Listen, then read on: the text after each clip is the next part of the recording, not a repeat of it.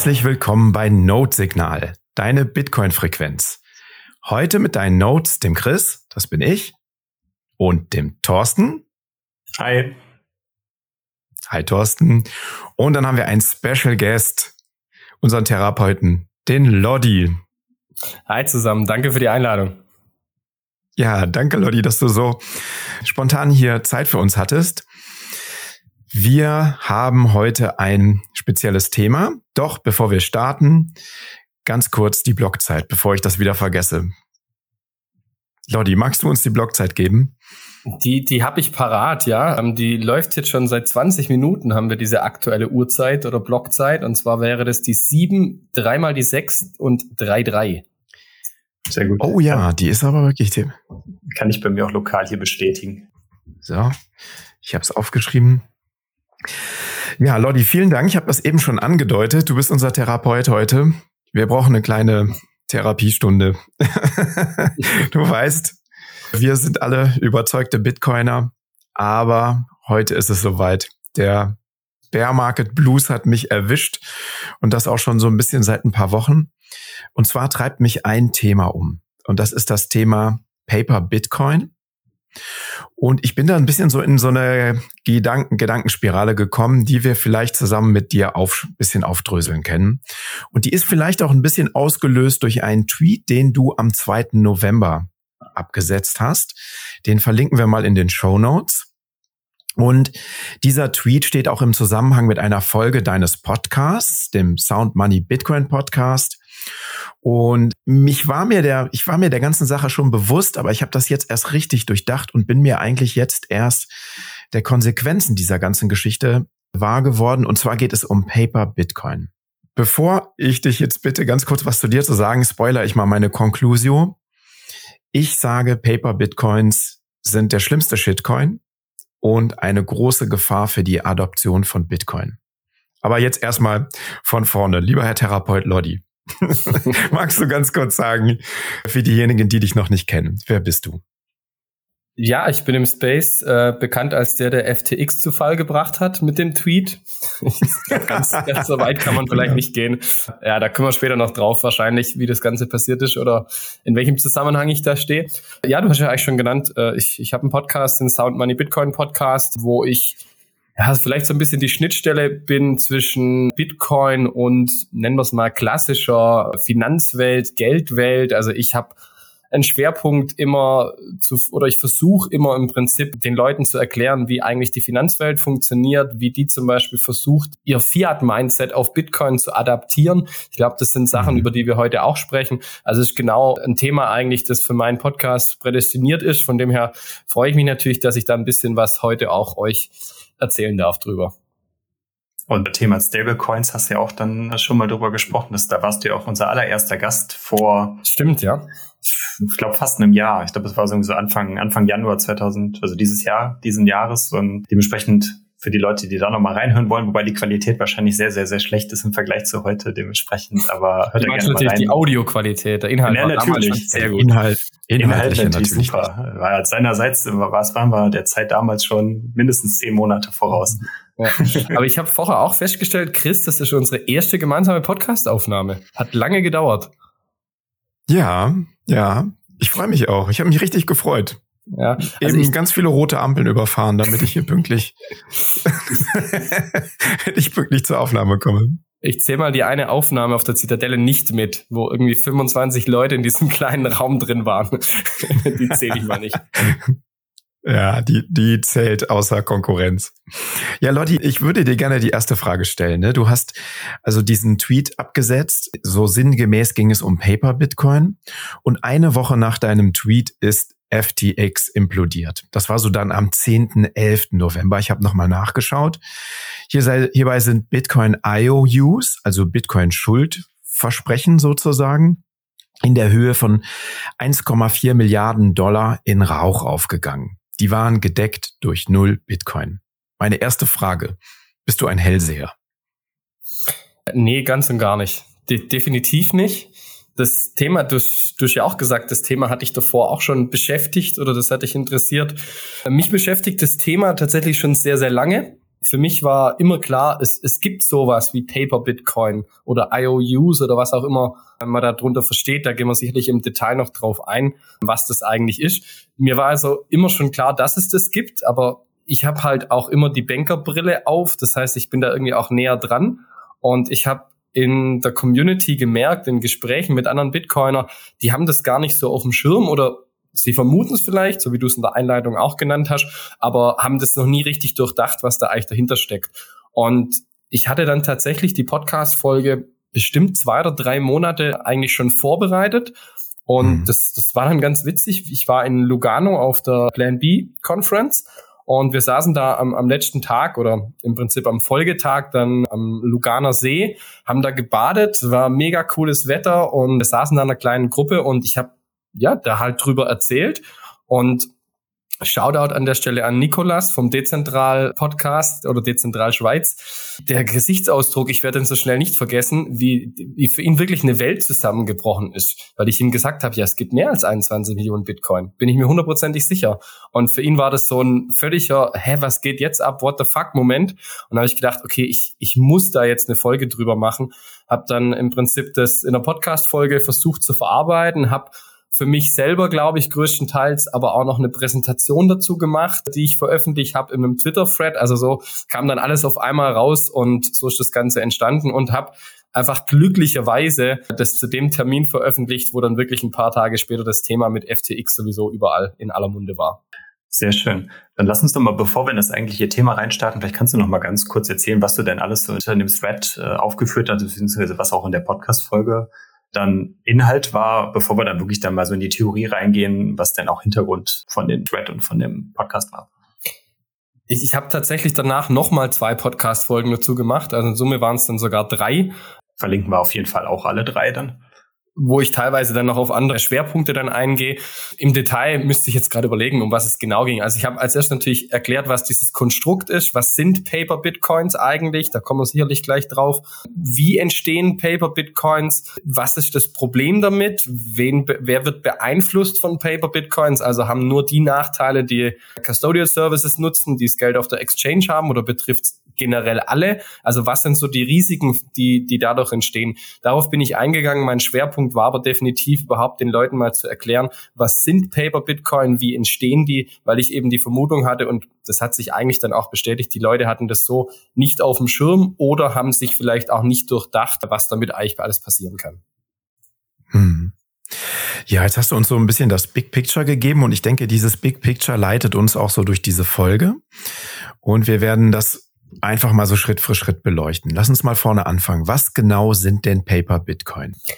Also Paper Bitcoin sind im Prinzip Bitcoin, die keine echten Bitcoin sind, würde ich sagen. Also es gibt, glaube ich, keine richtige Definition. Deshalb würde ich es einfach mal so erläutern anhand von Beispielen, wie was ich darunter verstehe, wie ich das im Prinzip dargestellt habe, auch in der Podcast-Folge. Also als Beispiel, Chris, du bist Kunde bei, nennen wir es mal FTX, die Börse, und hast dort einen Bitcoin liegen mhm. als, mhm. als Custodial. Und der Torsten geht her und sagt zu FTX, hey FTX, ich würde gerne einen Kredit aufnehmen bei euch über einen Bitcoin. Was macht FTX? Die schreiben am Torsten einfach einen Bitcoin in der App gut. Und dann steht in seiner App, da ist ein Bitcoin, das ist der Kredit, den er halt bekommen hat. Und was haben wir jetzt? Wir haben zwei Bitcoin, weil beiden, also Chris und Torsten wird jeweils ein Bitcoin in der App angezeigt, aber es sind mhm. nicht mehr Bitcoin da. Also FTX hat diesen Bitcoin nicht irgendwo anders besorgt, sondern sie haben im Prinzip beiden in der App einfach nur angezeigt, hey, ihr habt jetzt ein Bitcoin. Wir wissen nicht mal, ob der Bitcoin, Chris, den du bei FTX gekauft hast, ob sie den überhaupt haben. Also mhm. du gehst zu einer Börse, du kaufst dort einen Bitcoin und die schreiben dir in der App halt, ja, das ist jetzt ein Bitcoin. Aber ob sie den wirklich gekauft haben, ob sie da die Keys dafür haben, wissen wir nicht. Mhm. Und im Prinzip der einfachste Prozess ist wirklich, dass jemand zu einer Exchange geht. Die Exchange kauft gar nicht die Satoshis oder die Bitcoin, die da jemand gekauft hat, sondern zeigt es nur an. Und die zweite Variante ist beim Lending eben, sobald jemand Bitcoin verleiht, ist es so, dass der, der im Prinzip die Bitcoin ursprünglich dort einbezahlt hat, die ja immer noch besitzt, also der bekommt sie immer noch angezeigt, kann über die verfügen und der, der im Prinzip die Bitcoin geliehen hat, hat die immer noch. Und dadurch haben wir eben eine Chiralgeldschöpfung auf dem Bitcoin-Netzwerk, könnte man sagen. Mhm. Wir können vielleicht, vielleicht gehe ich jetzt auch schon direkt schon in das Thema rein, aber wenn wir bei dem Beispiel bleiben, was du gerade genannt hast, spätestens an der Stelle, wenn ja ich dann diesen einen Bitcoin von der von FTX abziehen würde und den bei mir in die Selbstverwahrung bieten würde, würde man ja zumindest schon mal, müsste dann FTX mir ja zumindest schon mal einen, einen Bitcoin auf jeden Fall zur Verfügung stehen, den sie ja dann wirklich dann auch mit den Keys haben müssten, weil sonst würde das alleine ja schon nicht funktionieren. Wenn wirklich nur davon ausgehen, dass FTX einen Bitcoin von Chris bekommen hat, vielleicht aber auch nicht, und diesen dann an mich weiterverleiht, wenn es sonst keine weiteren Einlagen geben würde. Genau, richtig. Also hier muss man jetzt natürlich hinterfragen oder verstehen, wie funktionieren solche Exchanges. Also Exchanges verwahren Bitcoin für dich oder für die Kunden im Prinzip. Heißt, es sind Dienstleister, für mich sind es einfach Banken. Weil was machen mhm. Banken? Die verwahren Geld für ihre Kunden und das gleiche macht eine Exchange, also für mich eine Exchange eine Bank. Und ich habe dann im Prinzip in meinem Thread auch anhand von ganz vereinfachten Bilanzen dieser Banken das gleiche Spiel, das wir jetzt gerade dargestellt haben. Chris zahlt einen Bitcoin ein, also der hat einen echten Bitcoin, den er dort hinschickt einfach in die Verwahrung zu FTX. Jetzt ist es aber so, da gibt's nicht eine Wallet, wo drauf steht, ja, die ist vom Chris, sondern da gibt's einen großen Topf. Und es gibt dann in der Regel ein Krypto-Verwahrregister, wo dann halt draufsteht, ja, aus diesem großen Topf, da gehört ein Bitcoin im Chris.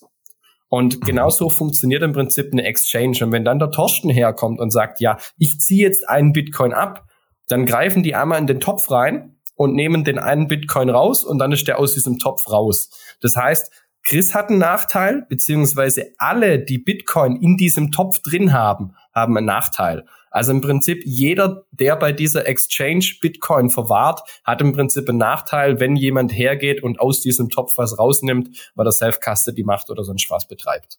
Genau. Mhm. Jetzt hast du das ja schon so ein bisschen angedeutet, in welcher Form Paper Bitcoin auftauchen können. Also du kannst die haben auf einer Börse zum Beispiel als ein Versprechen, dass du dort einen Bitcoin liegen hast. Gibt es noch andere Formen von Paper Bitcoin? Ist jetzt halt wirklich die Frage, wie definiert man das Ganze? Also ich sehe zum Beispiel dieses Thema ETF, also ein, ein Future ETF ist im Prinzip ein, ein ETF auf den Bitcoin-Preis. Der ETF, der hält aber keine Bitcoin, also der kauft keine Bitcoin im Gegenwert. Ich wette nur auf diesen Preis. Und mhm, mhm. ist jetzt eine andere Art, aber für mich ist es auch so ein bisschen Paper Bitcoin oder geht in die gleiche Richtung, weil im Prinzip investiert dort jemand Geld in Bitcoin in Anführungszeichen, aber es beeinflusst eigentlich nicht direkt den Bitcoin-Kurs. Sprich, würde mhm. die SEC, und ich verstehe bis heute nicht, warum sie es nicht tun, wenn die sagen würden, Future Bitcoins sind eigentlich blöd, wir brauchen Spot ETFs, wo wirklich dann im Prinzip der, der ETF oder der Betreiber hinter der Vorgesellschaft die Bitcoin wirklich kauft und wirklich auch halten muss, was ja viel sicherer wäre, dann würde das entsprechend genau dazu führen, dass die nur die Verwahrung machen und das natürlich den Bitcoin-Preis entsprechend auch in die Höhe treibt. Deshalb, mhm. das ist vielleicht so eine ähnliche Art von Paper Bitcoin, auch wenn man es wirklich unterscheiden muss. Aber das wäre noch so eine Richtung, wo ich sagen würde, das geht auch in die Richtung auf jeden Fall. Da gibt's ja physische ETFs und wie heißt das, synthetische ETFs, zumindest bei Aktienindizes.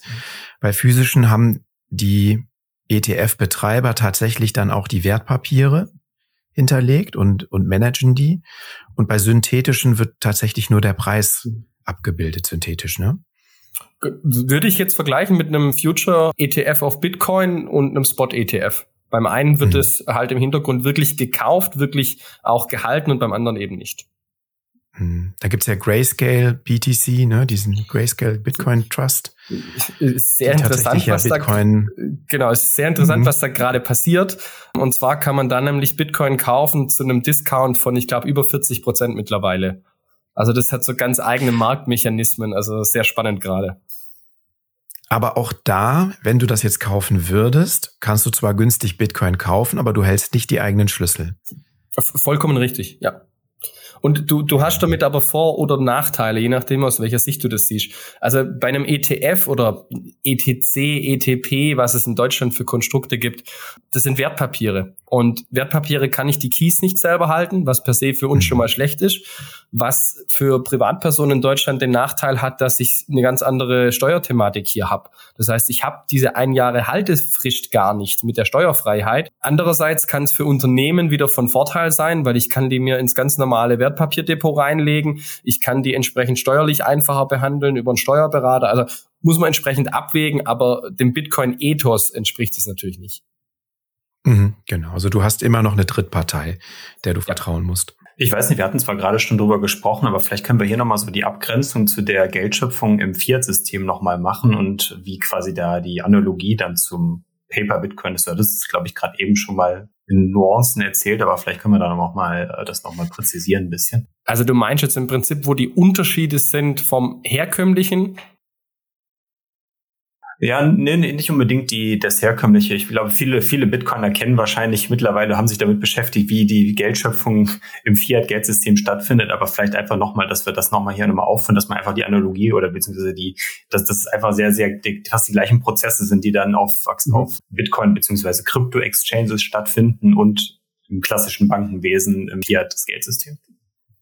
Das ist tatsächlich was, was ich in letzter Zeit sehr, sehr gerne mache. Also wer meinen Podcast hört, hat es vielleicht gemerkt. Ich habe es da auch ein, zwei Mal gesagt, dass ich im Prinzip den Hardcore-Bitcoin-Maxis, die so ein bisschen die Scheuklappen hochziehen und links und rechts gar nicht mehr gucken wollen, dass die zwar wissen, wie funktioniert Geldschöpfung, weil jeder Bitcoiner sich irgendwann damit beschäftigt, die aber überhaupt nicht mitbekommen, dass genau dieses Fiat-Mindset jetzt einfach aktuell auf Bitcoin gebaut wird und es da eigentlich gar keine Unterschiede gibt. Also im klassischen Fiat-System funktioniert so, klar, wir haben diese Notenbank, die im Prinzip die Geldmenge erhöhen kann durch Money Printing, durch die Ausgabe von Anleihen oder den Kauf von Staatsanleihen zum Beispiel, so in die Richtung. Sehr komplexes Thema, aber im Prinzip der Großteil des Geldes, da gibt's ja auch diese verschiedenen Geldmengen, aber der Großteil des Geldes wird im Prinzip erzeugt bei den Geschäftsbanken. Das heißt, wie das Beispiel, in dem Fall wieder der Chris hat 100 Euro bei seiner Hausbank liegen und der Thorsten nimmt bei der gleichen Bank einen Kredit auf über 1000 Euro dann nimmt die Bank einfach die 100 Euro vom Chris und macht aus diesem 100 Euro plötzlich 1000 Euro, also eine Vervielfachung, das wird multipliziert, das ist die Chiralgeldschöpfung. Und die funktioniert heutzutage eben dadurch, dass wir nur noch Buchgeld nutzen und nicht mehr Bargeld. Also die Bank hat nur einen ganz, ganz kleinen Teil von dem, was sie eigentlich in den Büchern stehen hat, wirklich bar da. Und deshalb hat man so Angst vor so einem Bankrun, weil im Prinzip in den Büchern viel höhere Beträge stehen, als wirklich physisch dann auch da ist, weil es einfach nur Versprechen sind. Und im Prinzip kann man sagen, sobald Kredit vergeben wird oder jemand einen Kredit aufnimmt, wird die Geldmenge erhöht, auf dem Papier entsprechend. Und wenn ein Kredit getilgt, also zurückbezahlt wird, wird die Geldmenge entsprechend kleiner. Da wir weltweit aber immer mehr Kredit sehen, weil immer mehr Kredit aufgenommen wird, bläht sich dieses Thema eben immer, immer weiter auf. Mhm. Hm. Interessant, dass du gerade die Begriffe Bargeld und Kreditgeld genannt hast. Bitcoin ist ja Electronic Cash, also es ist ja ein Bargeld. Und im Grunde steckt da ja auch schon die Lösung drin, ne? Die wir, ich will die noch nicht vorwegnehmen von unserem Gespräch. Du äh, weißt doch nicht, was die Lösung hinweisen. sein wird. Oder ob es eine gibt, wer weiß. Ja, ich äh, ist vielleicht die Lösung für meine für meine Bear Market Blues Depression. Jetzt gibt's ja so einen Ansatz, der als Lösung dargestellt wird. Proof of Reserves. Das heißt, Exchanges zum Beispiel sollten in der Lage oder es ist ein Ansatz, bei denen Exchanges als Beispiel nun äh, in der Lage sein sollten, diese Schlüssel nachzuweisen, also die Reserves, die sie tatsächlich verwalten für die Kunden, dass sie das nachweisen müssen. Ist das eine Lösung? Hilft das gegen Paper Bitcoin? Also ich muss dich enttäuschen, für mich ist das überhaupt gar keine Lösung. also da kann man sicherlich drüber diskutieren. Ich, ich finde die Entwicklung gut. Also ich, ich sehe das sehr, sehr positiv, weil es in die richtige Richtung geht, weil man plötzlich merkt, okay, die, die Kunden legen da Wert drauf. Aber zum einen glaube ich, äh, die, die Kunden, die Gesellschaft ist vergesslich und in ein paar Wochen interessiert es keinen mehr. Mhm. Das ist das eine Thema. Und zum anderen halte ich es für sehr leicht zu manipulieren. Also die machen dann halt einmal die Woche irgendwie einen Snapshot und danach schicke ich halt Geld an eine andere Börse, dann machen die den Snapshot, dann schicken die es mir wieder zurück oder also ich glaube, da gibt es viele Konstrukte, wie man das einfach manipulieren kann. Ich sehe es, wie gesagt, als Schritt in die richtige Richtung, aber ich sehe es definitiv nicht als Lösung weil mhm. beispielsweise der Betreiber der Exchange jederzeit die Möglichkeit hat, dir die Wallet einzufrieren. Dann hast du immer noch keinen Zugriff auf deine Bitcoin. Mhm. Gleichzeitig kann der CEO oder wer auch immer diese Schlüssel, wer da Zugriff drauf hat, kann mit deinem Geld abhauen. Die Exchange kann gehackt werden und plötzlich sind deine Bitcoin genauso weg. Also dieses Grundproblem von Custody und dem ganzen Risiko, was mit dahinter steht, wird dadurch meiner Meinung nach nicht gelöst, wir gewinnen ein Stück weit mehr Transparenz. Von dem her geht's in die richtige Richtung, aber ich sehe das nicht als Problemlöser an, ehrlich gesagt. Okay, machen wir einen Haken hinter. D'accord.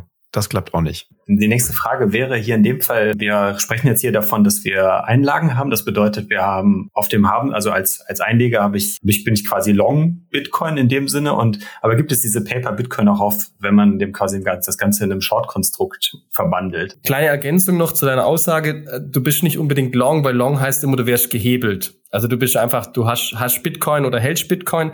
Ähm, mhm. Short würde bedeuten, du, du, du shortest Bitcoin, also du gehst davon aus, dass der Kurs sinkt und willst davon profitieren. Fällt mir jetzt so kein Szenario ein, wie man irgendwie Short Bitcoin haben könnte, wenn ich das jetzt wieder aufs Finanzsystem adaptieren würde.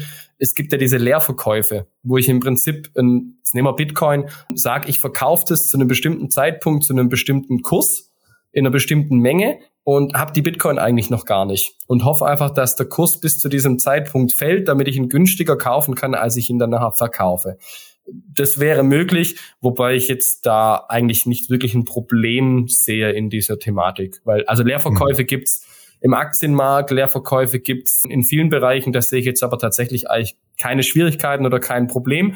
Wenn es im großen Stil gemacht wird, dann wäre es natürlich so, dass das vielleicht auch ein bisschen mal kurzfristig auf den Preis drückt weil man sieht, oh, alle gehen plötzlich short, aber als wirkliches Problem sehe ich das jetzt eigentlich nicht an. Mhm. Ja, ich hatte die Frage aufgeschrieben, um das nochmal so ein bisschen zu differenzieren. Also du hast ja auf der einen Seite die haben Bitcoin, die auch Paper Bitcoin sein können. Also du hast Bitcoin oder hast ein Paper IOU. Aber es könnte ja auch Short Bitcoin geben, die im Grunde nicht durch wirkliche Bitcoin gedeckt sind, also sowas wie Leerverkäufe. Und da hatte ich mal einen ganz interessanten Tweet gesehen und das würde mich eigentlich auch zu meiner nächsten Frage führen und ich mache da jetzt einfach mal weiter. Also stehen den 21 Millionen Bitcoin dann nicht unendlich viele Bitcoin Shorts gegenüber oder Paper Bitcoin Shorts. Und der Tweet war damals von Willy Wu, meine ich, Woonomics. Und ich habe den leider nicht mehr gefunden. Also der hatte das relativ lang erklärt, wie es zustande kommt, dass zum Beispiel 100 Millionen Bitcoin Short gegenüber 21 Millionen Bitcoin stehen können. Vielleicht finde ich das nochmal. Habe ich jetzt in der Vorbereitung der Folge nicht mehr gefunden. Das war so das Konstrukt, also dass letztlich der Bitcoin-Preis manipuliert werden kann durch ein ungleich größeres Verhältnis an Bitcoin-Shorts, das existiert in Paper Bitcoin. Kannst du da, hast du, verstehst du, worauf ich hinaus will? Also in, in groben Zügen ja. Also suchst du auf jeden Fall mal raus, falls du es finden würdest. Willy Wu hat äh, sehr interessante Statistiken immer, hat auch sehr, sehr interessante Charts immer, die ich auch gern anschaue. Also es geht vielleicht in die Richtung, die ich schon vermutet hatte, weil wir im Prinzip durch das Shorten habe ich die Möglichkeit, dem Markt zu sagen, hey, alle gehen short und der Markt kriegt dann mhm. kalte Füße und dann geht er eben in den Keller und dadurch profitiere ich dann. Jetzt müsste man sich natürlich überlegen, wahrscheinlich hat er da irgendein Konstrukt sich zusammengesponnen oder irgendein Szenario, wo er sagt, okay, wenn man eine gewisse Masse erreicht, da geht es wahrscheinlich dann auch nicht nur um die 21 Millionen Bitcoin, die da sind, sondern es geht immer auch drum, wie viele sind am Markt eigentlich gerade handelbar. Weil wenn ich mhm. jetzt sage, ihr zwei, ihr seid Hardcore-Bitcoiner, ihr habt genug Fiat, um zu leben die nächste Zeit, das heißt, ihr werdet eure Bitcoin nicht verkaufen, die sind auf dem Markt nicht handelbar. Das heißt, eigentlich ist immer relevant, wie viele Bitcoins sind auf dem Markt gerade überhaupt handelbar, um in so einem Szenario zu rechnen. Also mhm. mhm. weiter kann ich jetzt nicht reingehen, weil ich es nicht weiß, aber wenn du es finden solltest, schick's mir gerne durch und haus natürlich in die Show Notes. Okay, genau. Ich schaue nochmal nach. Vielleicht finde ich's. Ist ein bisschen her, war vor ein paar Monaten. Dann können wir zumindest den Account von Willy Wu, was auch immer er für einen Beruf hat, dann verlinken. Dann kann, kann man im Zweifelsfall dann da mal reingucken, wenn, da, wenn das auf jeden Fall betrachtenswert ist, mhm. was der, was der so für Statistiken sonst postet. Vielleicht noch ein Satz dazu, wenn es irgendjemand gibt, der sagt, oh, mich, mich interessiert dieses Banking-Thema oder kommt vielleicht aus dem Finanzbereich. Also Willy Wu ist echt interessant. Da gibt es zum Beispiel einen Chart auf seiner Webseite zur risikoadjustierten Rendite von Bitcoin. Das heißt, wie viel Rendite bekomme ich für mein Risiko? Wenn ich in Bitcoin gehe im Vergleich zu S-Anleihen oder Immobilien und so weiter. Also in dem Bereich bewegt es sich auch durchaus spannend. Mhm. mhm. Die eigentliche Frage, die als nächstes gekommen wäre, die hatten wir eben schon besprochen, deswegen würde ich die jetzt einfach mal überspringen, weil die hatten wir gerade eben oder die hattest du gerade eben schon als Teilantwort von einer anderen Frage beantwortet. Aber dementsprechend können wir jetzt ja vielleicht dann wirklich mal in die Lösungsfindung reingehen. Was kann man denn aus deiner Sicht oder was wäre denn ein, ein Weg, um gegen Bitcoin, äh, Paper Bitcoin vorzugehen oder wie kann man sich davor vielleicht dann sogar schützen? Idealerweise, ich glaube, die Hardcore-Bitcoiner kennen die Antwort darüber, aber ja, das ist wahrscheinlich nicht der Ansatz, den die potenziell breite Masse gehen wird oder gehen kann. Ich muss noch mal kurz eine Gegenfrage stellen an der Stelle. Wenn du sagst, die Hardcore-Bitcoiner wissen die Antwort, was ist die Antwort deiner Meinung nach? Im Zweifelsfall Self-Custody. Ich, ich würde aber behaupten, Self-Custody hilft nur, wenn es alle tun.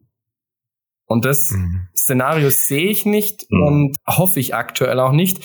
Wenn man jetzt Generationen weiterdenken, kann ein Umdenken stattfinden, ja, aber ich sage immer wieder aus meinen Erfahrungen als Banker, die Leute sind zu blöd, sich die fünfstellige Online-Banking-Pin zu merken. Deswegen war auch gerade meine Randbemerkung, dass, dass dieses Szenario bei, bei der großen Menge an Leuten nicht wahrscheinlich ist. Ja. Und, und wenn du jetzt sagst, okay, du betreibst Self-Custody, dann behaupte ich, du bist trotzdem von Paper Bitcoin betroffen. Weil zum einen durch Paper Bitcoin wird der Kurs künstlich tiefer gehalten, weil im Prinzip jeder Euro, der eigentlich in Bitcoin hätte fließen sollen, weil die Exchange mhm. für den Gegenwert, wo ich gerade Bitcoin kaufen will, entsprechend Bitcoin kaufen sollte am Markt, was ein, ein im Prinzip einen, einen Druck erzeugt durch die Nachfrage, dadurch steigt der Preis und wieder sind weniger Bitcoin oder weniger Sets am Markt. Also zum einen glaube ich, ohne Paper Bitcoin wäre der Preis höher. Das heißt, du als Self-Custody-Halter könntest mit deinem Bitcoin mehr kaufen, hättest eine höhere Kaufkraft. Und mhm. Deshalb glaube ich, man kann sich davon nicht komplett loslösen.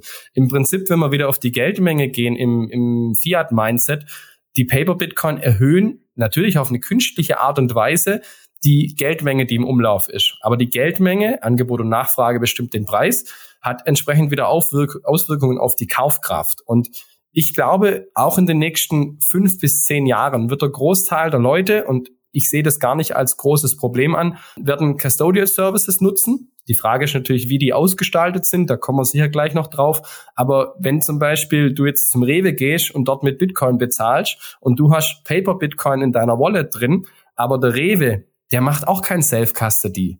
Der ist dann zum Beispiel bei, bei Coinbase und akzeptiert dann deine Coinbase Wallet bei seiner Coinbase Wallet und dann ist linke Tasche, rechte Tasche. Dann nimmt er eine Paper Bitcoin aus dem großen Topf und schiebt's wieder in den gleichen Topf und alle sind zufrieden. Also salopp gesagt. Aber mhm. im Endeffekt, du als Self-Custody-Halter bist der Gelackmeierte, weil deine Bitcoin weniger wert sind, als sie eigentlich wert sein sollten von der Kaufkraft her. Also ganz lossagen wirst du dich davon nicht können. Genau das, wenn ich kurz einhaken darf, ist der absolut wunde Punkt meines Bitcoin Bear Market Blues. Mir ist das sehr klar geworden nach deinen Tweets und nachdem ich da auch dann noch wirklich ein paar Tage drüber nachgedacht habe. Ich habe ja auch auf deinen Tweet geantwortet und natürlich auch mit den Argumenten, die wir Bitcoiner bringen. Halt deine Schlüssel, betreib deinen eigenen Node, dann ergibt es einfach nur 21 Millionen Bitcoin maximal. Das ist gar keine Frage. Und ich glaube, da sind wir uns drüber im Klaren, dass es da auch kein Drumrum gibt. Und wenn das Ganze mit Lightning funktioniert, dann wird's das, wird die Geldmenge auch nicht erhöht. Aber die Bitcoin-Adaption ist eine Funktion des Wissens um die Tatsache, wie Bitcoin funktioniert. Und ich, da bin ich auch sehr, ich will nicht sagen pessimistisch, doch ich will sagen pessimistisch, dass das wirklich alle Leute verstehen. Das, was du gesagt hast, Lodi, dass die Bitcoin in deinem, in deiner App eigentlich nur Bitcoin sind, wenn du sie selber überprüfen kannst und wenn es On-Chain Bitcoin sind. Und ich glaube, da haben wir noch einen ganz, ganz langen Weg vor uns. Und dass ich glaube auch, dass ganz, ganz viel Kaufkraft, die in Bitcoin gewandert ist, in diesem Bullmarkt gar nicht in Bitcoin gelandet ist, sondern in irgendwelchen IOUs von Börsen und Finanzspekulationen, die letztlich gar nicht dazu beigetragen haben, dass Bitcoin weiter adoptiert hat. Du hast jetzt gerade gesagt, unter Lightning wäre das so auch nicht möglich. Ich, ich glaube doch schon auch, weil auch unter Lightning kann ich einfach in der App den Leuten irgendwas anzeigen. Also sobald ich eine Custodial Wallet nutze, besteht für mich mhm. die Gefahr, unabhängig ob Lightning Stimmt. oder, oder On-Chain. Also es kann ja sein, diesen Lightning-Kanal gibt's gar nicht. Also jetzt ja. nimm zum Beispiel eine PayPal-Wallet und du schiebst jetzt von einem PayPal-Kunde zum anderen PayPal-Kunde was rüber. Aber die können auch im Hintergrund einfach nur eine Excel-Tabelle haben. Also das muss ja mit Bitcoin eigentlich Absolut. gar nichts zu tun haben. Das heißt, also da ist mir jetzt auch nicht wirklich davor gefeit. Was ich noch interessant finde, bevor ich dann doch noch einen, einen Lösungsansatz habe vielleicht. Ich glaube, und das finde ich unfassbar spannend, in den nächsten Jahren wird hier ein Markt entstehen. Die Nachfrage nach einer höheren Transparenz ist da und deshalb habe ich vorher auch gesagt, es geht für mich mit Proof of Reserve und so weiter in die richtige Richtung. Wir haben und das ist dieses Szenario, das ich in dem Thread auch versucht habe aufzuzeigen. Wir haben eine Bank und diese Bank sagt, okay, guck mal, wir haben 100 Bitcoin bei uns im Topf und davon haben wir 10 verliehen. Das heißt, es sind aktuell liquide nur 90 da. Und eine andere Bank sagt, ja, wir haben auch 100 da, wir haben davon mhm. aber 90 verliehen und haben nur 10 da.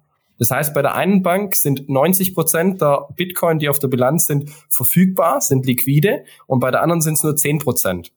Und jetzt ist die Frage, wo legst du dein Geld hin, wenn du einen Custodial Service willst? Natürlich dort, wo mehr Bitcoin verhältnismäßig da sind.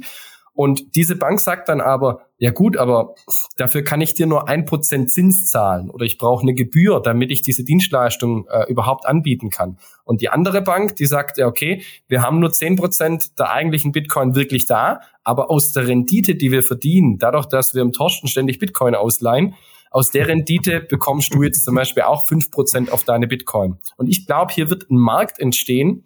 Und jetzt denkt jeder Bitcoiner, oder Hardcore-Bitcoin, ja, niemand wird jemals seine Bitcoin verleihen für Zinsen. Doch, ich schwör's euch, das wird passieren, weil ihr seid in einem anderen Mindset drin. Die Leute sind noch nicht so weit.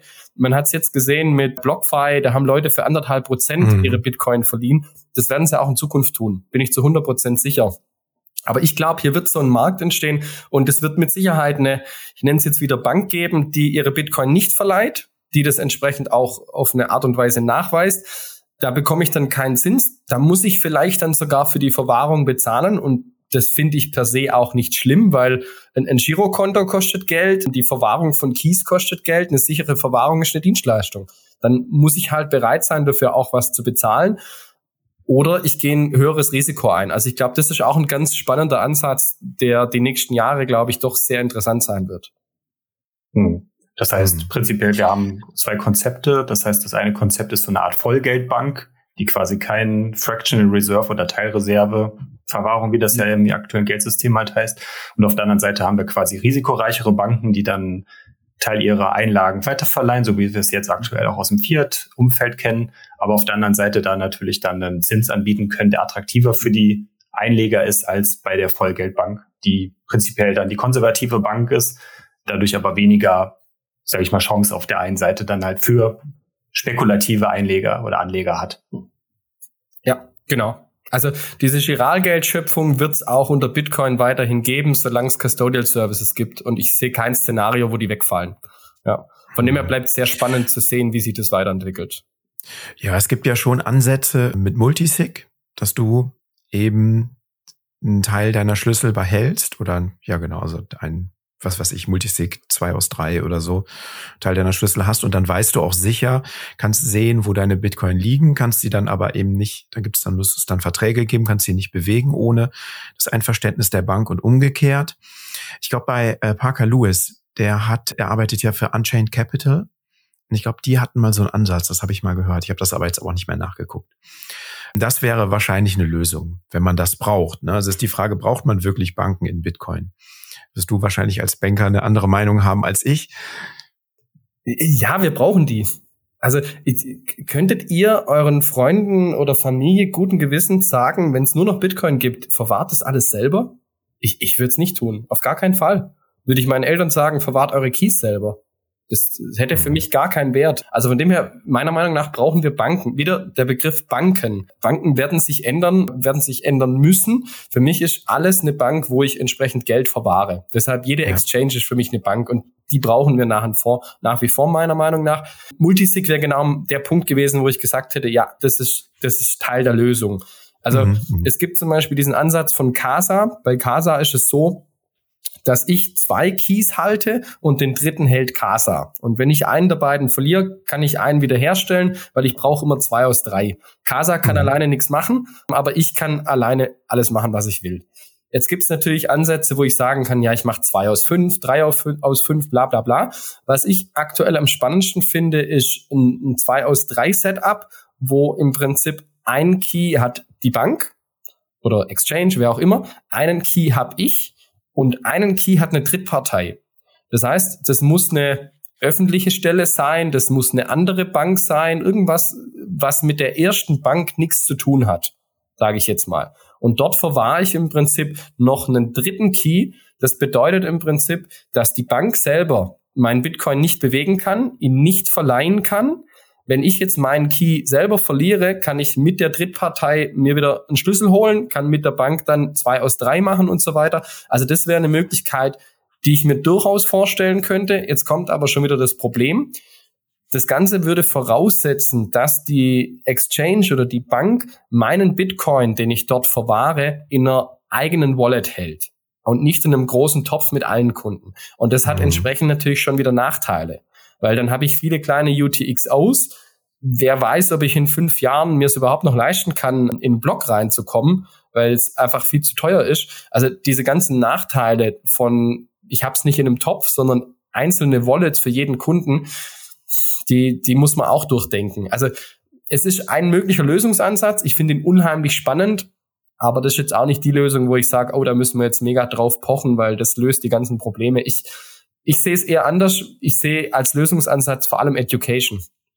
Und da sehe ich mich genauso wie euch natürlich als Content Creator in, in der Pflicht, dass wir auf dieses Thema aufmerksam machen, dass wir den Leuten ja einfach den Hinweis geben, hey, dieses Thema gibt es, dieses Problem vielleicht auch gibt es. Und je mehr Leute zu den Exchanges gehen und je mehr Leute auf Twitter und keine Ahnung wo Stimmung machen und sagen, hey, wir wollen Proof of Reserve, wir wollen das und das und das, wir wollen mehr Transparenz, dann glaube ich, kann das Sinn machen, weil das, was wir aktuell sehen, so die ganzen Exchanges, die sagen, ja, hier sind jetzt unsere Proof of Reserve und dann steht da, wie viel Bitcoin die verwahren. Ja, aber ich habe keine Ahnung, wie viel Verbindlichkeiten die haben. Die werden einfach nicht veröffentlicht. Also ich weiß nicht, was dem entgegensteht. Mhm. Deshalb, da bin ich sehr vorsichtig gerade, aber Education und dann wirklich ja, die Exchanges dazu zu treiben, mehr in die Richtung zu gehen, halte ich persönlich für den richtigen Ansatz. Um jetzt das Ganze mal noch ein bisschen positiver darzustellen, ich glaube, viele der Probleme, ich will nicht sagen, werden sich lösen, aber sie werden kleiner werden, wenn die nächsten ein, zwei Jahre, davon bin ich überzeugt, die klassischen Banken in diesen Bereich kommen. Weil dann mehr Leute Bitcoin bei ihren Banken verwahren werden. Und jetzt drehen wahrscheinlich ein paar Maxis daheim gerade durch, äh, wenn ich das erzähle. Aber lieber habe ich das Geld bei einer klassischen deutschen regulierten Bank, als dass die Leute es bei FTX oder sonst wo haben. Und ich glaube, da ist eine ganz andere Regulierung da und dann wird dieses Problem nicht weggehen, aber es wird kleiner werden. Hm. Ich glaube, der äh, pustet ja so ein bisschen in das Horn, in das Michael Saylor auch pustet. Ne? Der sagt also, eine zunehmende Regulierung ist gut für Bitcoin, weil es eben diese ganzen Scams oder ist die Möglichkeit für Scamming geringer macht. Ich glaube trotzdem, dass ich bin, ja, weiß nicht, ob es Bitcoin-Banken braucht ich glaube, dass es schon seine Berechtigung hat, dass, ja, wenn man sagen, wir Maxis da nach dem, nach dem Halten der eigenen Keys rufen. Also ich, ich verstehe es schon, aber ich, das ist für mich so fernab der Realität aktuell. Also ich keine Ahnung, was in, in 20, 30 Jahren ist. Ich weiß es nicht. Aber wenn, wenn wir sehen, wie die Leute unterwegs sind, also wie viele Leute, also ich, ich habe über zehn Jahre im Online-Banking gearbeitet und ich kann es euch wirklich sagen, jeder Kunde hat mal die PIN vergessen gefühlt. Manche vergessen die zweimal die Woche. Und ich saß bei Leuten, wirklich Geschäftsführer von mittelständischen Firmen. Ich sag, okay, jetzt hier, das ist das Passwort, bitte gleich abändern. Der ändert es ab und zwei Minuten später weiß er es nicht mehr. Die, die Leute sind, natürlich sind die in der Lage, die sind nicht blöd, aber wir sind einfach so erzogen worden die letzten Jahrzehnte oder die letzten Generationen, dass es immer die Möglichkeit gibt, beim Geld oder auch, wenn ich meinen Personalausweis verliere oder irgendwas, habe ich immer die Möglichkeit, das wieder herzuholen. Und diese Selbstverantwortung, die haben wir nicht gelernt und ich glaube, deshalb sehe ich das aktuell auch nicht. Also vielleicht sehe ich das zu kritisch, was natürlich schwierig ist, weil ich hier die Therapeutenrolle eigentlich einnehmen sollte, aber ähm, mir, mir fällt es echt schwer. Also ich, sage mal, ich bin der Realist und mhm. ich sehe es realistisch und deshalb sehe ich das aktuell nicht. Ja, also ich, wenn ich direkt entgegnen darf, denke schon, dass Bitcoin dich ja auch ein bisschen ändert. Also wenn du wirklich verstehst oder viele, die, wenn sie da hinkommen und verstehen, was Bitcoin ist, ist auch nicht nur das Verhältnis zu Geld ändert, sondern auch viele andere Dinge im Leben. Und ich glaube, dass mit der zunehmendem, dem zunehmenden Verständnis um das, was Bitcoin ist, auch einhergeht, dass man mehr Verantwortung übernimmt und bereit ist, mehr Verantwortung zu übernehmen und die Verantwortung übernimmt, auch das eigene, wie sagen, finanzielle Schicksal in die Hand zu nehmen. Also ne, natürlich glaube ich das auch, wie du das sagst, ne, dass da Geschäftsführer sind, die ihre Bon-Online-Pin nicht mehr wissen. Aber die sind es auch gewohnt, dass man die wieder recovern kann. Wenn du etwas hältst, bei dem du wirklich selber verantwortlich bist, wo du keine Drittpartei fragen kannst, kannst du mir mal aus der Patsche helfen, dann ändert dich das. Äh, stimme ich dir zu? Die Frage ist nur, in welchem Zeitraum passiert das? Jetzt sind wir so eine kleine Gruppe von Bitcoinern. Mhm. Und Angenommen, wir hätten irgendwann in zehn Jahren die kritische Masse, dann braucht die kritische Masse, wenn sie es jemals an diesen Punkt kommen würde, wo ich ich glaube da nicht dran, dass die Leute an den Punkt kommen, den du gerade beschrieben hast. Das werden ganz viele Leute nie tun. Und für die mhm. Leute brauchen wir Custodial-Lösungen. Wer auch immer das macht, wie die immer aussehen, werden mit Multisig, Pipapo, aber ich, also ich sehe wirklich die nächsten Jahrzehnte kein Szenario, egal wie groß Bitcoin werden wird, wo, wo ich da keinen Bedarf dafür habe. Also das kann man mhm. gut oder schlecht finden. Ich schätze es einfach so ein. Ich find's schlecht und das ist auch mein Bear Market Blues.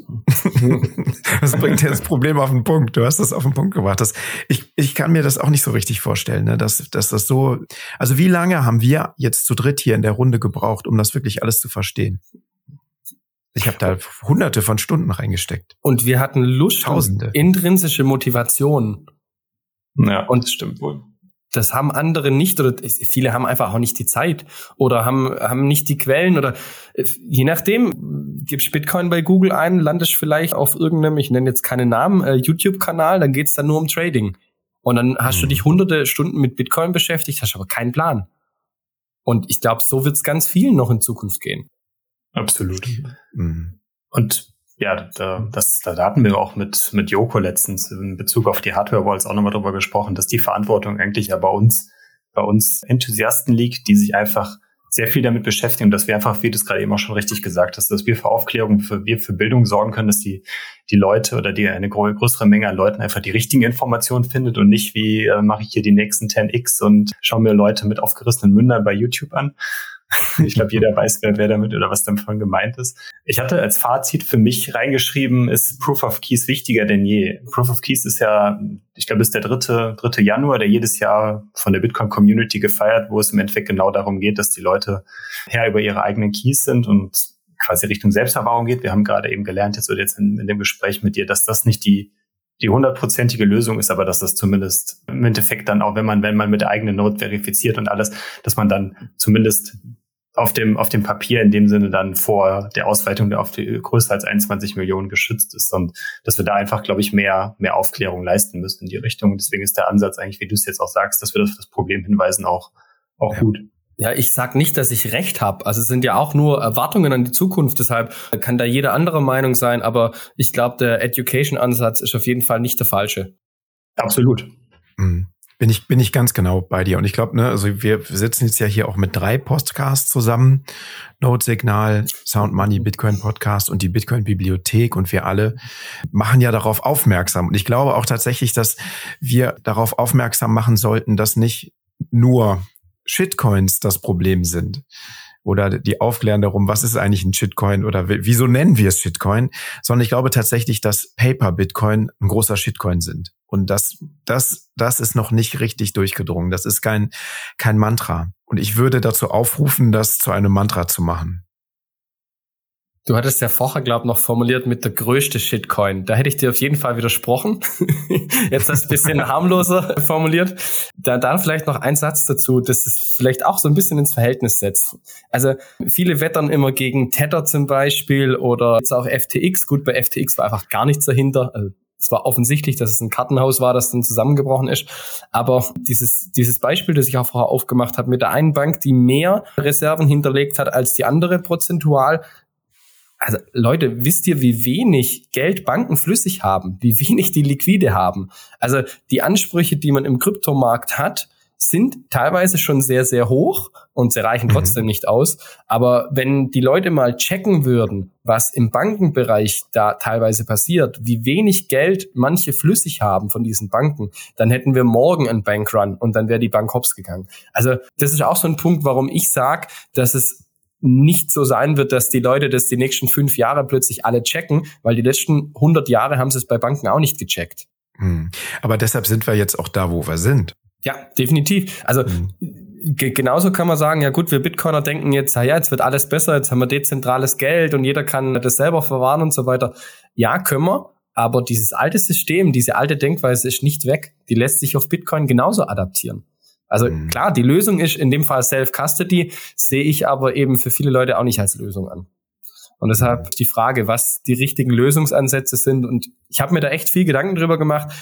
Vielleicht bin ich auch nicht technisch genug, vielleicht gibt es da irgendwie technische Lösungen, aber Stand jetzt ist für mich einfach Bildung der, der Hauptpunkt, wo ich sage, das ist der größte Hebel, den jeder Einzelne hier auch hat, auch jeder Einzelne, der zuhört, der einfach den Leuten das mitgeben kann. Hm.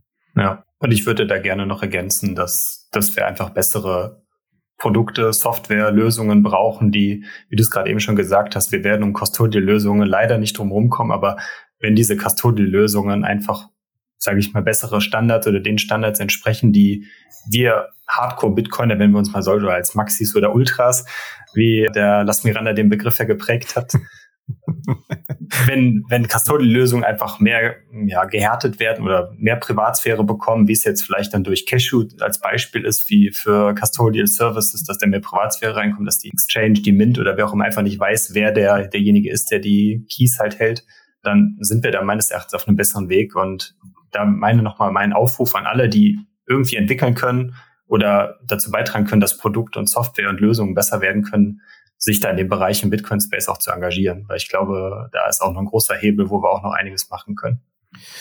Ja, ich glaube, das ist ein gutes Fazit. Also wir werden das Problem hier in der Folge nicht lösen. Ich fand es sehr, sehr gut, dass wir darauf hingewiesen haben. Und Lodi, vielen Dank, dass du das mit uns nochmal auseinandergenommen hast. Und ich glaube, wir haben das rauskristallisiert, was wir selber hier in dem Fall als Content Creator tun können, um zu einer Lösung beizutragen. Lodi, hast du noch eine Ergänzung dazu? Also mich würde nur noch interessieren, wie er meine Gage jetzt bezahlt. In echten Bitcoin oder Paper Bitcoin? Ähm, Paper Bitcoin. Ah, okay. Natürlich. Natürlich. Nee, also Chris hat mich jetzt auf eine Idee gebracht wegen diesem Therapie-Ding. Ich glaube, ich muss mal so einen Referral-Link bei irgendeinem Therapeuten bei mir in die Show Notes packen, wenn die Leute irgendwie die Depression packt, dass ich da dann mich bereichern kann dran. Weil ich habe tatsächlich in den letzten Monaten, ich war ja auf vielen Events dieses Jahr unterwegs, habe ich mehrfach das Feedback bekommen und ich nehme das jetzt als positiv auf, weil die meinten es auch positiv, haben sie zumindest gesagt wenn Sie bei mir einen mhm. Podcast hören, kriegen Sie schlechte Laune. Weil ich versuche, solche Probleme zu thematisieren, den Leuten ein bisschen die Augen zu öffnen. Aber das zeigt für mich, wie wichtig das ist. Und deshalb ja, sollten absolut. wir das alle auch weiterhin tun. Ja, absolut. Wir können Probleme erst angehen, wenn wir sie auch definiert haben beziehungsweise oder auch als solche identifiziert haben und erst dann kann man auch dafür Lösungen bauen, wenn man sich dem Problem bewusst ist. Und das ist meines Erachtens genau der Ansatz, wo wir auch weitermachen sollen oder sollten. Ja, super. Lodi, vielen, vielen Dank für das Gespräch. Wir haben noch ein paar Formalia, die wir besprechen müssen oder ansprechen müssen. Wir haben Boosts bekommen. Genau. Thorstens, ich sehe ich sehe hier ein paar schöne Boosts. Möchtest du anfangen? Fang du doch mal an. Dann mache ich den zweiten. okay. Lodi, du machst den dritten? Äh, kann ich machen, ja. Ja, super. Wir haben 500 Satz vom Migel zur Folge, ob Bitcoin ein Allmendegut ist, bekommen. Er hat geschrieben, ich denke, es hilft bei Gütern zu unterscheiden, ob sie physisch oder informeller Natur sind. Bei physischen Gütern ist es klar, dass wenn ich es verwende, es ein anderer nicht gleichzeitig auch verwenden kann. Bei Informationen ist es hingegen anders. Da nehme, da nehme ich niemandem was weg, wenn ich es konsumiere. Bitcoin ist da sehr schwierig zu definieren. Ja, interessant. Die Folge, Jan Paul und ich haben sie gemacht, hat viel Diskussion auf Twitter angeregt. Wir haben uns entschlossen, einen zweiten Teil zu machen und Gäste einzuladen. Ich glaube, das ist echt ein spannendes Thema. Miguel, ganz herzlichen Dank für deinen Boost und den Beitrag. Wir bleiben dran. Genau. Er hatte da auch noch einen Podcast von den Marktradikalen verlinkt. Ich weiß jetzt nicht genau, welche Folge das war, aber da könnte man gegebenenfalls auch nochmal reinhören. Wir können den Link, den er da empfohlen hat, am Ende auch nochmal in die Shownotes packen. Einfach, dann könnt ihr da auch nochmal reinhören, falls euch das ja, interessiert. Auch das vielleicht dann für Jan Paul und dich dann als Vorbereitung dann, mhm. dann nochmal vielleicht dir diesen Aspekt nochmal aufzugreifen. Genau, dann kommen wir zum zweiten Boost, beziehungsweise zu, es waren mehrere Boosts, wobei einer nur offiziell war. Da hat der, der Boomi, unser unser lieber Bumi von Albi ich glaube, den Vogel ganz, ganz, ganz weit abgeschossen. Also das ist, glaube ich, der größte Boost, den wir jemals bekommen haben. Also der offizielle Boost war 100.000 Satz, wo er einfach nur geschrieben hat, auf Englisch, wir sollten unsere LN-URL-Config abändern, dass wir größere Zahlen als 100.000 Satz empfangen können. Und ich glaube, dann hat er nochmal 300.000 Satz noch als Nicht-Boost hinterhergeschickt. Also dementsprechend eine Summe 400.000 Satz vom Boomi. Wow. Also wow. Ähm, verrückt. Verrückt. Vielen, vielen, vielen Dank dafür. Und ja, du weißt ja ganz genau, wenn wir, wir geben die Satz auch wieder unter anderem auch an Albi zurück, wenn da Leute im Bounty-Programm zu beitragen. Deswegen an der Stelle vielen, vielen Dank auf jeden Fall auch an dich, Bumi, für die Unterstützung. Dann würde ich Nummer drei noch vorlesen. Es waren 2100 Sets from at Rob Weiler, Unterstrich, Unterstrich müsste das sein, zur Folge mit Yoko von den Hardware Wallets, wo ihr gerade schon drüber gesprochen habt. Und er hat dazu geschrieben, die Mails sind von biocchain.com gesendet worden. Kein kleines L, also für blockchain.com, sondern biocchain, sondern großes I. Ganz allgemein danke für die gute Arbeit, Team No Signal. Und da kann ich natürlich nur zustimmen. Oh, Lotti, danke. Vielen Dank. nochmal zum, noch zum Hintergrund. Äh, darum ging es darum, dass nach diesem Leak von, wo dann die Mails von Schiff Crypto oder die Mailadressen von den Kunden bei, aus dem Newsletter abhanden gekommen sind, weil es da so ein, ein Datenleck bei dem Provider gab und da wurde dann an Yoko rangetragen, dass dann scheinbar auch Mails von Blockchain.com angeblich dann als Phishing-Mails versendet wurde, aber das war nicht von Blockchain.com, sondern wie wir es gelernt haben, von Biocchain.com. Und dann haben wir da zumindest schon mal die Aufklärung, dass es da ja nicht von Blockchain.com zumindest gekommen ist, sondern von einem ja, schlechten Imitat. Okay. Ja, das waren die Boosts. Vielen Dank. Boostet gerne weiter. Lodi, danke, dass du da warst. Möchtest du noch mal wiederkommen? Dürfen wir dich noch mal einladen? ich dürfte mich sehr gerne noch mal einladen, ja. Also vielen Dank für die Einladung, hat mich gefreut. Also das, ich, ich finde das Thema sehr spannend, sehr wichtig. Deshalb danke, dass ich es auch an der Stelle bei euch platzieren durfte und hoffentlich hat es dem einen oder anderen weitergeholfen. Ich bin mir ganz, ganz sicher. Also mir hat's geholfen. Ich bin jetzt hier aufgestanden von meiner Therapieliege und kann den Tag jetzt wieder beschwingt weitermachen. Wir müssen Content bereitstellen und die Leute aufklären, dass Paper, Bitcoin, Shitcoin sind. Das ist doch der richtige Gut. Schluss, der draus gezogen wurde, ja. okay. Also folgt uns gerne, bewertet uns, kommt in unseren Telegram-Channel, nutzt Podcasting 2.0 Apps, um uns Sets zu streamen und uns einen Boost zu schicken und hier vorgelesen zu werden. Folgt uns auch auf Instagram. Dort findet ihr uns ebenfalls unter dem Handle Note-Signal. Mit diesen Worten, Lodi, willst du den Schlusssatz sagen? Focus on the signal, not on the noise. Ja, wunderbar. Dankeschön. also, bis bald. Macht's gut. Ciao. Tschüss. Bis dann. Ciao, ciao.